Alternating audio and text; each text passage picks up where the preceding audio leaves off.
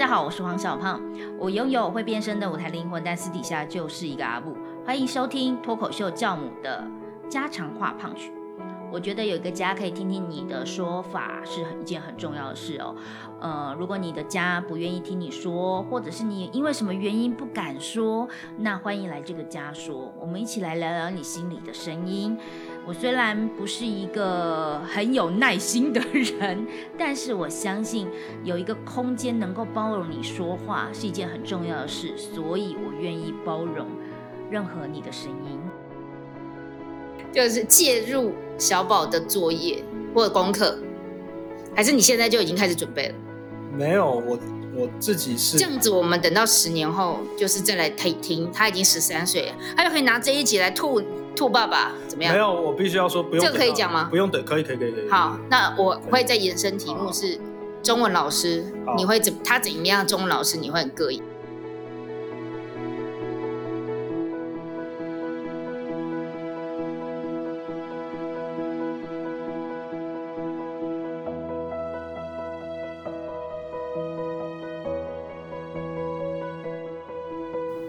欢迎收听家常话胖曲。本集又邀请小美来跟我们一起聊天，美胖美胖。好，每次在讲这个的时候，我都会觉得好像在说我很漂亮的感觉。为什么？美胖啊，很美的小胖啊。哦，你是形容词啊。哦，耶。我都以为是的，不会不会胖，就是不会胖的意思。不会胖。哦。啊，算了，跳过去。或者是在贩卖面包。对对对对对。肥胖。我们今天想要聊聊，呃，小孩遇到功课的障碍的时候，家长应该什么时候来介入？好，我们不要聊那么严格的字眼，我们就是问说，小美，你什么时候会开始介入小宝的作业，或者是介入他的功课课业？我我想先讲一件事情哦，就是听起来每次可能观众、听众朋友不是观众朋友，听众朋友会觉得说。我好像是一个学霸，啊，或者是一个就自己讲，但是就觉得我好像脑子很大，好像很功课很好一样，但其实不是。我其实从小就是个功课很烂的学生，非常非常烂。就是班上如果有三十七个人，我就是跟最后一名在那边比最后一名这样子。真的假的？对啊，对啊，对。我从小就全班前十名哎。对对对对对，我就是从国小到国中到高中，我其实就算到大学，我都不是那种名列前茅的人。然后，所以你刚才问我那个问题呢，我脑子立刻想到就是，我其实没什么能力可以教小宝。就是小宝如果拿个二年级，尤其是他们现在学的数学啊，又是这么难，就我数学本来就不好，英文也不好，就是他国小二年级、三年级拿来的东西，我可能就没办法接。哦，我我是真的哦，我我看我有我有一个跟我年纪差十二岁的弟弟，所以我弟那时候国小三年级，然后那时候我已经是。大学要毕业了，我已经没有办法解他国小三年级的数学了。我觉得观众朋友一定会很好奇的事情是，从你各种的言行作为，我们会猜测你是一个会严格教养的。然后小胖应该代表的是自由奔放的那一个部分，但没有想到的事情是我才是全班前十名，一直都维持十。反正我就是有一股心，就是我只要中上就好，我也不要上，太有压力了，就是一直都能跟得上，这样就可以了。那我一直维持这样的步调，可是小美竟然是从呃很呃最最后几名，然后奋力的爬，但我们的成绩没有爬，没有爬，真的没有爬，是一瞬间没有爬，都都没有爬过，我从来没有爬过。那你怎么考上福大？呃，福大是研究所，那是我出社会之后，但是。在那之前呢，我必须要跟大家说，就是我们都成绩也不算很好，都私立大学。确实，我觉得跟私立大学不是，但是我之所以，比如说我是万方高中，就我第一次考试是考万方高中，然后再就是名传大学，那都是在要考试前的半年或一年，我去上了全科班。哦，而且我大学是最夸张的，我是住在补习班里头。我还印象中，就算是感冒，还是要去上。是是是，跟现在的制度完全不一样。因为六百多人，现在不可能的，因为六百多人全部都聚集在一个自修室里头，嗯，然后就大家就在里头，全部那个细菌培养皿这样子，所以就是一个人感冒就全部的，因为冷气太强了，所以所以你是靠半年的奋斗，然后终于可以考上一个一个学历，就等于是这样子。对，但是然后再继续混，当全班最后几名，然后再一直到大学嘛，一直到大学。哦，到大学我比较开心的是，因为终于学到自己想学的东西，所以我我才会讲说，就是我可能没有办法教小宝的原因，就是因为除非他找到他自己想学的东西，否则我自己的经验就是没有找到想学的东西，谁教都不会。嗯，就是 补习班，我也是每次去补习班，就是能逃课就逃课啊。然后我还记得我那时候国中上一个数学补习班，我最期待的是因为老师煮的甜点很好吃，因为它是一个家庭的补习班，然后所以就是老师就是讲数学，然后讲数学都没有在听，就是他可以进去的时候拿一碗，然后中间休息的时候拿一碗，结束的时候拿一碗，所以我就三碗都装的满满的，这样就是仙草啊、绿豆汤啊，然后什么就甜点很好吃。为了要吃，对，为了要吃，所以我就去。然后我还记得那时候还偷，还有一段那个还有一个小另外插曲小故事，就是我偷了表哥的脚踏车去骑，骑到那边停在楼下就就被偷走了。所以我的补习班的经验全部都不是说啊，我成绩提就是提升了多少或怎么样，全部都是这些吃吃甜点啊，脚踏车被偷啊。然后去学校跟人家打架啊，就是去补习班跟人家打架这样。相较你的人生，我的人生在求学阶段还正面积极许多哎。我我是全班前十名，一直都可以维持。然后呃，那种就比如说考一个考试，然后要分组，那我也是被分在就最后几名，但还是 A 段班 A 组的那一种。然后只是因为我会觉得那种考试制度实在是太。我太愤怒了，为什么要把人分成两种人呢？那所以我就跟主动跟我爸爸说，我想去 A 组，我们想去 B 组，我就去了 B 组。那去了 B 组，因为大家都挤 A 组嘛，所以 B 组的教室后半都没有人在上课，然后大家可以在那边很自由的打球啊。因为没有人在上课，但是因为只有我一个人说我要自愿请调到 B 组，所有人突然就奉我为班长，就觉得你这个人太有义气了，你这个人就是抵抗制度，所以就大家都很安静的看漫画，什么不吵我，老师就单单独教课，就是常常老师就问说学会了没，是直接问我，不是问其他人，我觉得那个印象非常的深刻，然后。就是这样子，虽然我高中也没有，我好像大考的时候都会没有考得很好，没有如预期的好。那个概念有点像是这样子，我爸爸是有有一点拿钱零用钱给你奖金的制度，然后再鼓励你学习。那我又有一点取巧，这个人个性也没有说完全的很正派，所以我常常在小考的时候都是全班倒数。然后我爸就很生气，你这一次如果考全班前十名，我就给你多少钱。我就好。然后就会考全班前十名，我爸就会给我钱。然后小考的时候我就继续很怠惰、很迷糊，因为小考常考默背，我实在是没办法默背，所以我就想说没关系啊，就考烂。我对于分数的起伏没有没有那么的上心，所以呃导致我断考的时候就是努力冲，然后就考考的还可以。我觉得那是我印象很深刻的事情，就是我爸输了那样的话，然后导致我每一次都攻我爸的话。为了为了我那个奖金而奋斗，所以我觉得对你来说，如果是这样子的个性，可是我们的个性又有一个东西很不一样的点，是我看起来天天的小小美看起来比较严肃、比较严格。那我们对于小孩的分数会怎么样看待？我我还是想讲，因为我对分数这件事情是有一些抗拒的。我从小其实很抗拒被打分数这件事情。因为我不喜欢写作业，我极度厌恶写作业。我离开学校，我就是，所以我小学有三四年级有两年的时间，我基本上是用一种放弃的状态，就是我作业就是藏在床底下，全部。那你一定是暑假作业最后一天写？我暑假作业是不写的啊，就到学校去，你要打我就打吧，你要叫我罚写就罚写吧。皮厚不怕，所以我就真的就是有很长一段时间在小学的时候，那个时候还可以体罚或什么，打到老师不想打我，他就直接叫我到后面去抄课文，然后每天就是抄大概十遍、二十遍的课文，然后所以你大概有一半的时间都在都在是国文课本的课文，然后所以就一半的时间都在后面。你上其他老师的课，我的老师就跟其他老师说，你不要让他回来，反正他也不会交作业。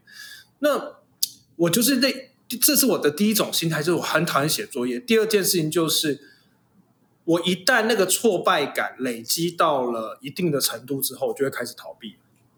就是我会觉得说，啊，如果今天数学是我的一个挫败感，我就会开始觉得，比如说，就是呃，过一阵子之后，就几次小考都没有考好之后，我就会开始，只要小考我就跑保健室，然后只要那一天要交一个大的作业呢，我就早上就开始说肚子痛啊什么啊，然后就晚点到学校，我就想尽办法跳过那一堂课，然后到最后其实。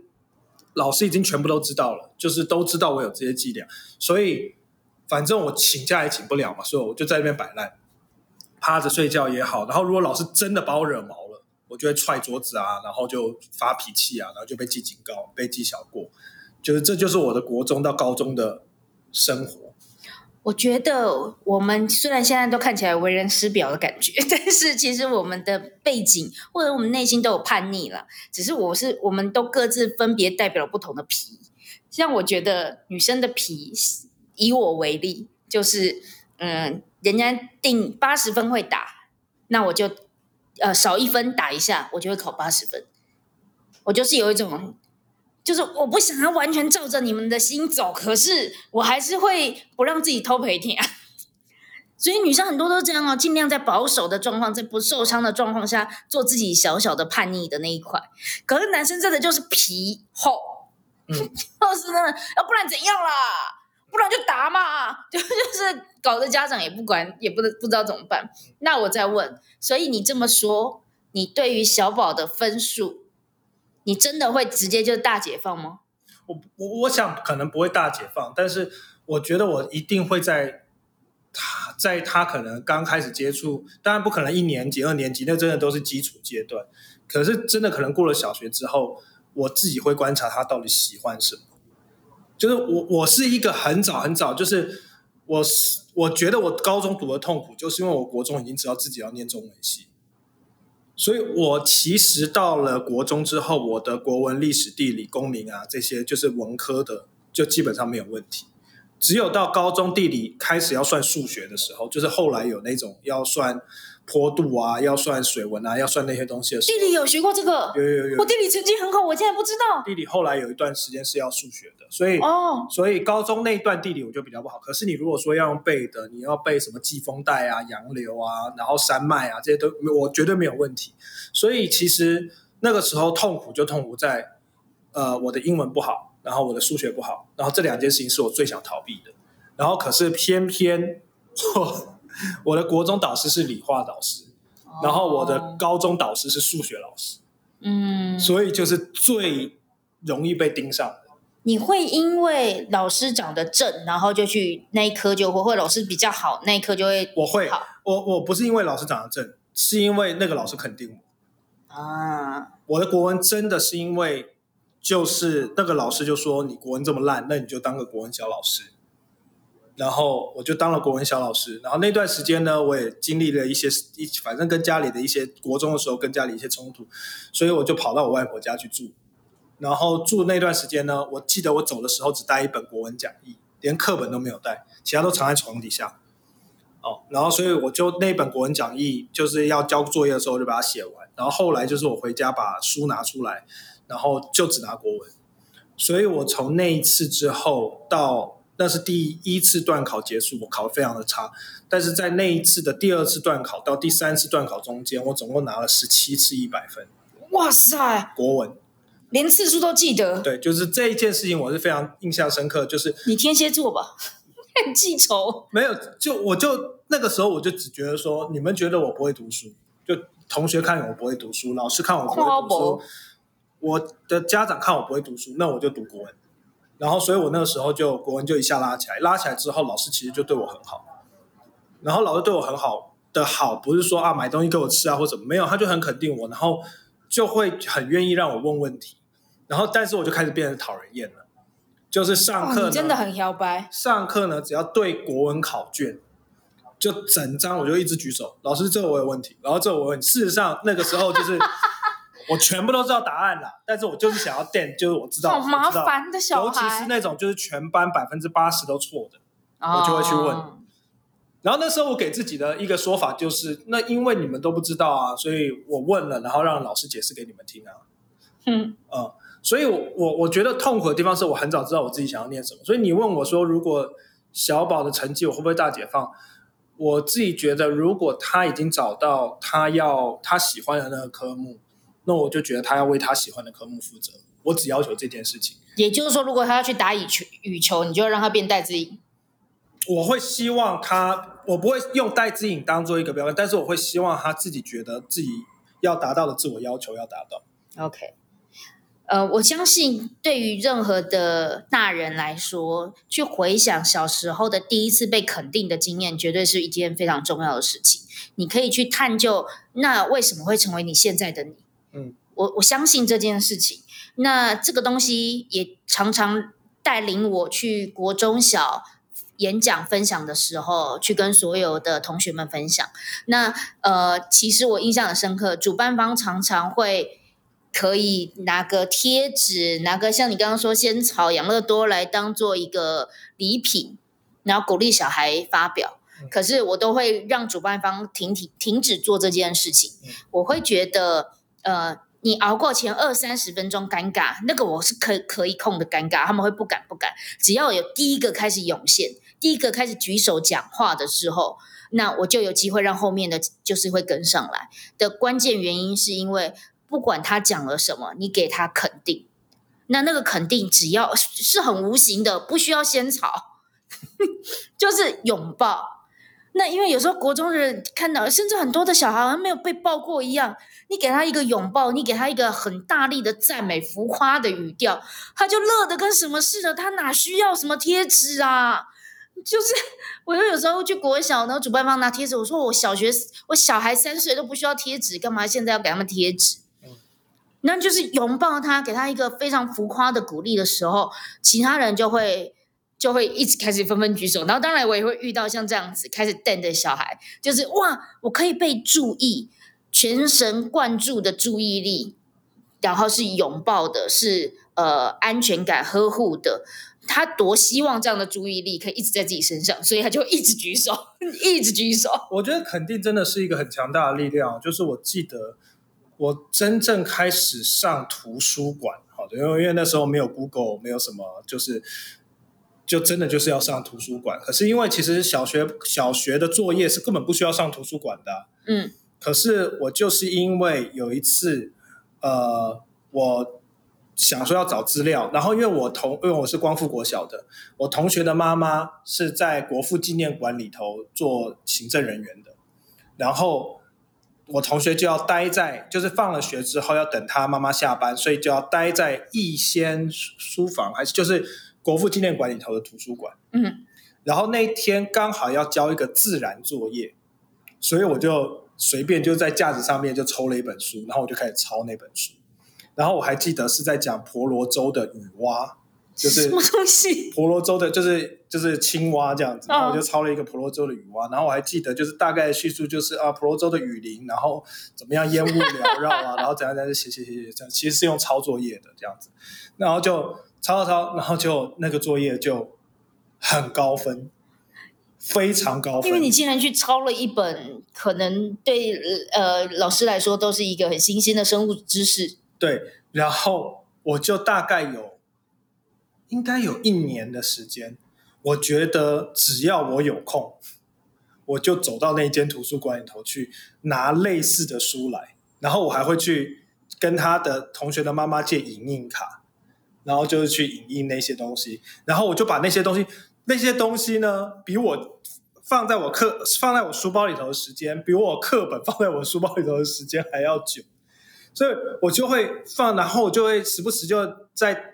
当然也是想电啊，就在大家面前就拿出来说：“哎，你看这个这个这个这。”那时候很流行那种小牛顿杂志啊，然后各各种科学杂志，然后我就会觉得说：“哇，你们有那些，因为我没有订嘛，嗯，你们有那些，嗯，但我有，就是 一个一整个偌大的图书馆，一个图书馆可以印书，超我就带这些东西，然后就在我身上这样看。我很感激你没有成为雨蛙大师。以你的个性被肯定了，然后这样子。可是我必须要说，所以我为什么会说到最后，我自己是对图书馆是很有情感的啊。所以别人，即便我在大学的时候，别人做作业是 Google 啊，是硕博士论文网啊，我真的就是从大学开始习惯长时间的待在学校的图书馆。我连读研究所硕一的时候是不可以申请研究小间的，但是我就用了各式各样的理由，跟我的另外一个研究所同学，我们两个人弄了一间研究小间，就是研究生自己有一个可以看超在福大看超远的远景。玻璃式的房间，然后两张桌子在里头，所以我就都待在图书馆里头。那个时候刚刚跟小胖在一起，有的时候我为了要交报告，会在图书馆里头待到十点，图书馆打打烊，然后再再再坐车回家。我是非常喜欢待在图书馆，其实是从小学那件事情开始的。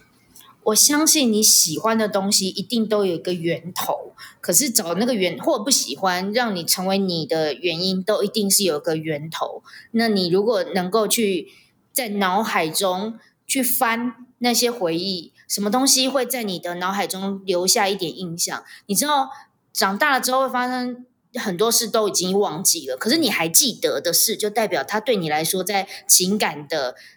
各种层面感官的记忆下是一定有一定的深度的，所以如果你去翻它，你就会知道你为什么会成为现在的你。那我相信一件事情，就是对小孩而言，零到六岁是一个很重要的关键。那所以我才会很乐意、愿意在他刚出生的这些年，我觉得陪伴是一件非常重要的事情。他在我的优优先顺序是第一名吧，没有其他的优先顺序，所以。呃，由零到三岁又尤其是最重要的关键。嗯，但这段时间呢，我们为了要衔接他上课，我们就特别去找了课程。嗯，比如说才艺课程会有一些画画，就是舞蹈这些东律动这些东西都不是有什么压力的，反而就是去让他玩。概念有点像这样，有人带活动带他玩，但有一个一堂课很有趣。我一最初我找这个课的时候，我都好难跟别人解释我到底要让他上什么课。那堂课叫全脑开发。嗯，我的朋友就说他已经这么聪明了，你到底要开发他到哪里去啊？就是是要把他培养成天才吗？还是什么？然后那时候对我来说，我我的一个概念就是，如果他脑子好使。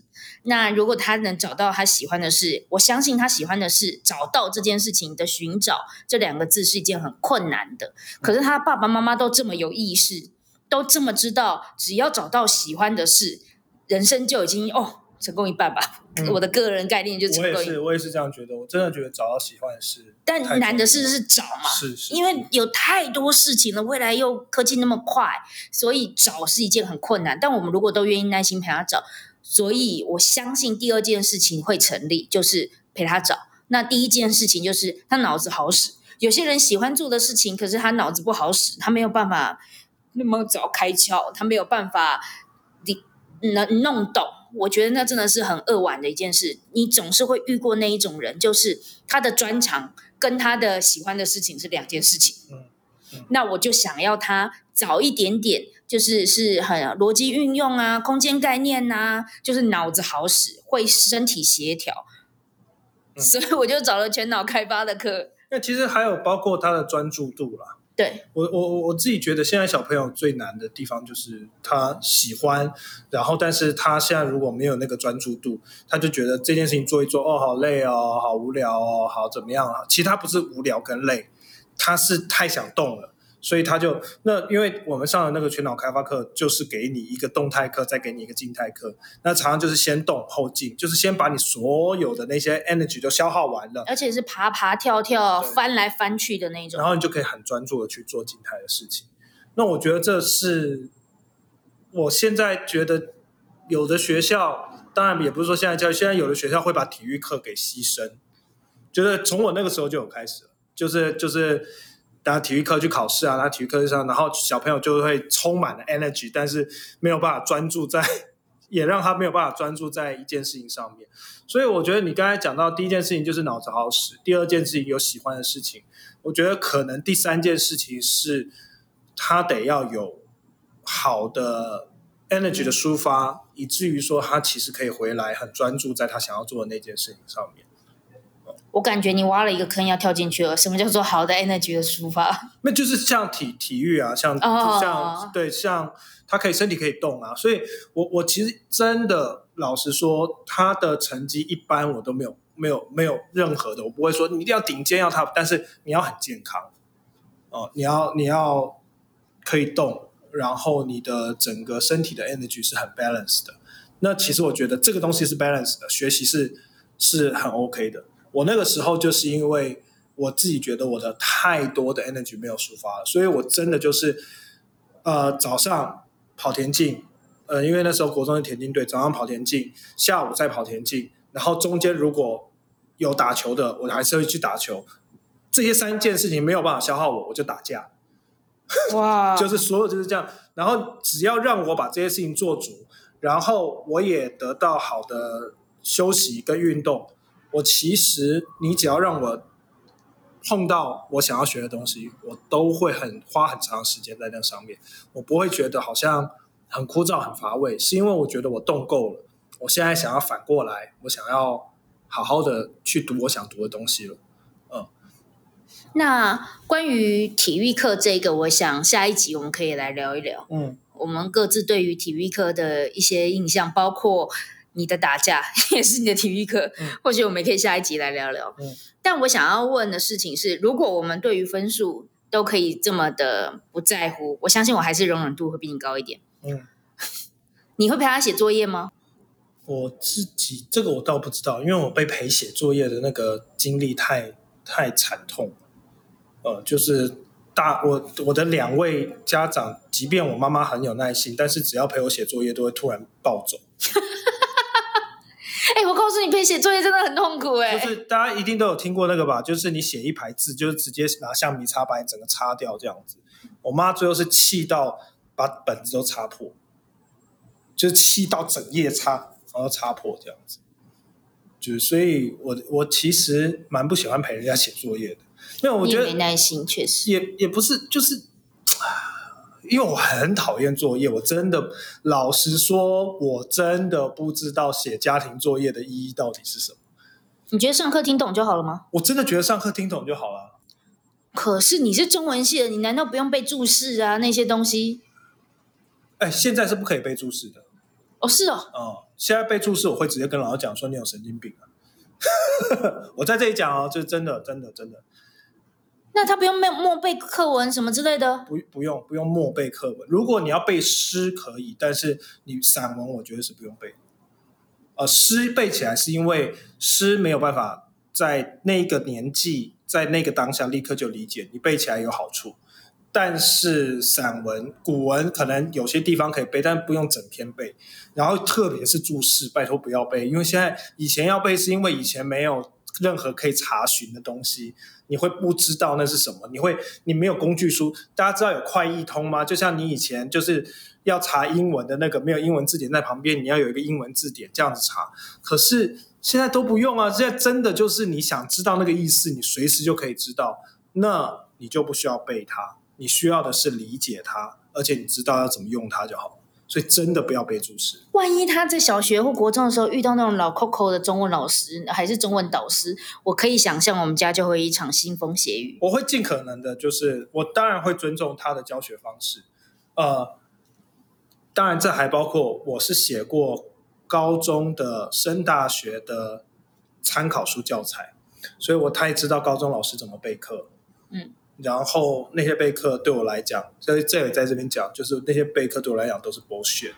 哦，怎么说？就是有一本教师专用本嘛，然后一个备课用书嘛，然后一个光碟，以前是光碟了，就是有题库，就是参考书都会提供你这样，然后基本上那个都是呃。万年课纲，然后不断的更改，不断的更改，不断的更改，不断的累积，不断的累积，不断的累积，所以它是有一个知识化的。那那个知识化基本上面，基本上呢，就是呃，大家看到的国文课本的长相，就前面会有一个题旨，再有一个作者，然后后来就是那一整片的课文，然后下面就是整片的注释，然后就是那些生难字啊，那些什么东西，然后背后再放一个类似。就是题库啊，或者是一些思考问题啊，就类似这样子。这就是大概。那我知道有很多的国文老师是从这个方面、这个方向去备课的。那没有不好，因为那个就是一个很多的 information 帮你整理好了。可是我的心里头学国文不是这样学的，所以你知道我我在国中开始的国文课本，你是看不到那个课文的字的，因为我在旁边写满了我自己的笔记，我读这件事情的想法。然后我就写写写写写写写写写写写，所以我的国文课本全部除了注释之外是满满满满的，全部都是字。那我想问一个东西，就是如果小宝未来其他课业烂就算了，我们可以看得出来，我们刚刚不停的在问自己，我们对分数没有那么在意。那他中文烂呢？就烂啊！因为如果他中文烂，你可以接受吗？我可以接受。我能想象我们家小宝什么东西烂，但中文很好，因为爸从小就开始就是熏陶他。我觉得第一，他可以烂，但他需要喜欢阅读啊。然后他可以不会写作文，但是他会表达，那这一点是你的强项。所以我还是会回到这件事情，就是他会阅读，他会表达。那基本上。所谓知识化的国文的学习，我觉得那个就是他如果没有这个国文的兴趣，他又不要走中文系。他如果不要走中文系，他为什么要把国文学的，就是好像很通透、很通透这样子？其实也不用。对。但重点是为什么刚刚说到他会表达他这件事或阅读？因为阅读就代表你什么东西都开启那道大门，会表达就代表你思想可以更精进。嗯。因为如果没有出口的话，你的思想很可能就是浅浅的在那边。嗯，所以会表达是一件我们能够想象，它对我们来说都非常重要的。对，因为他有可能数学超好，但是国文超差。这对我来讲，没有他在数学里头很享受，就像我在国文里头很享受，但是我的数学、英文超差。当然，你说哦，这会不会有未来的竞争力的问题？嗯，可能会，就是英文真的差一点，真的在未来的竞争力会有差。那但是我还是会说，那要看他喽。因为如果他的数学已经强到，就是他很有兴趣，他一直在那边发展，我也觉得我没有想要去干涉他，就是觉得说好像一定要把手。但是你说完全放弃，那我觉得在高中的时候可以，我觉得在国中的时候不行。呃，就是说这一科完全放弃，因为我在国中的时候也没有完全放弃。你说没有一科科目是让你完全放弃的，或你不会，你不会让他就零分。我不会，会八分 或五分就可以了。哎，数学超容易考这种分数的，十几二十分的。我觉得你有去考，然后你有去，你也知道在大概在教什么，只是你没有 practice，你没有没有去试算，没有去做这些东西。那我觉得你大概知道，像我像我高中的数学，我基本上我是数乙，因为有数甲跟数乙，我数乙都已经学不好，就是很多的数学课我都每一年都要缴钱去重修啊。嗯，对啊，英文也是，所以我觉得这个东西真的无所谓，是是真的。你到了出社会之后，有些东西它就是一个过程。可是那个时候在读书的时候，在很大一个阶很大一个程度是自我要求。所以你如果自我放弃这个东西，我我不能接受。但是你是有自我要求，但是你对那东西没有兴趣，那就没有兴趣。这样子，我们看我们后来会不会拉锯这件事情？就是假设我已经就他体育很好。很早就进入国手的培训，类似像这样子，他的成绩可不可以放弃？爸爸的观点是不能任何不要有放弃的。我我还没有这个答案，但我至少知道一件事情，就是呃注释不用背，倒是我今天学到的新新鲜事。注释不用背，而且我也完全能够理解，因为我在写书嘛。然后对我来说，写书一定会有必备的工具，比如说电脑要打字。那对小美来说，电脑之余呢，可能就是一杯咖啡。嗯，对小胖来说呢，就是必备的是浏览器，要打开来，上面写成语字典，然后可以随时 搜寻成语。我就会心里想说，那里那里我知道要一个一个成语，五地什么崇拜，然后就会打这些关键字，就会找到五体投地。类似像这样子的一个成语，然后就知道可以用了。我是一个作者，我是一个作家，我不会写成语，但我可以查成语。概念是这样，跟大家分享一下。那也欢迎你继续收听家常话胖曲，谢谢大家，拜拜，拜拜。